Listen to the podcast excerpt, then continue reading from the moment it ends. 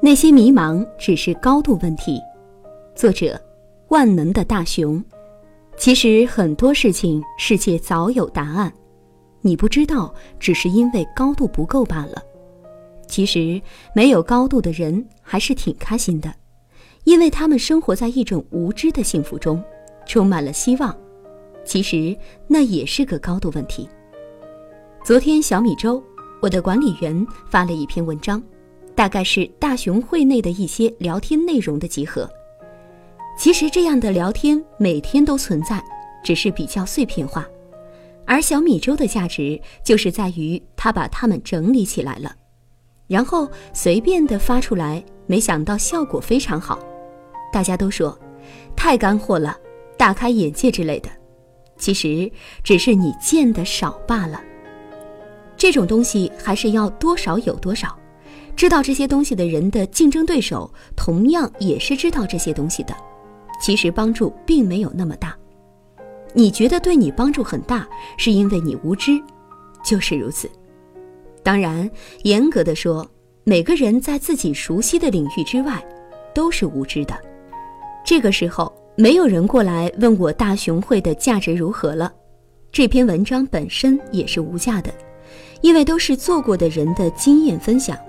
做过的人的分享和看的人的分享是完全不同的，至少很多干货内容不能公开的说，真相往往是血淋淋的，所以群聊其实是一个很好的方式。今天有一个人问我某个人做的微店类 APP 怎么样，有没有前景？我跟他说，之前我们做类似产品的时候搞了一次活动，结果就崩掉了，一天晚上加了一百台服务器。第二天还是崩掉了，然后继续加。我先不说你有没有钱一百台一百台的加服务器，单说配置服务器，你又有足够的技术团队和安全团队吗？大家觉得开心和有希望，只是因为做的还小，在技术带宽带服务上还没有遇到瓶颈带来的盲目乐观罢了。真到一百万用户，一百万同时在线。一千万用户，一千万同时在线的时候，才是你头疼的时候。你赚的佣金可能连买宽带的钱都不够。所以很多事情虽然还没有开始，就已经可以看到结局。你很高兴的充满信心，只是因为没到那个高度罢了。所以低层次的人永远不要盲目乐观。大公司的优势不是用你的眼睛可以看到的。你能看到的只是你能理解的部分，而决定胜负的是你看不到的部分。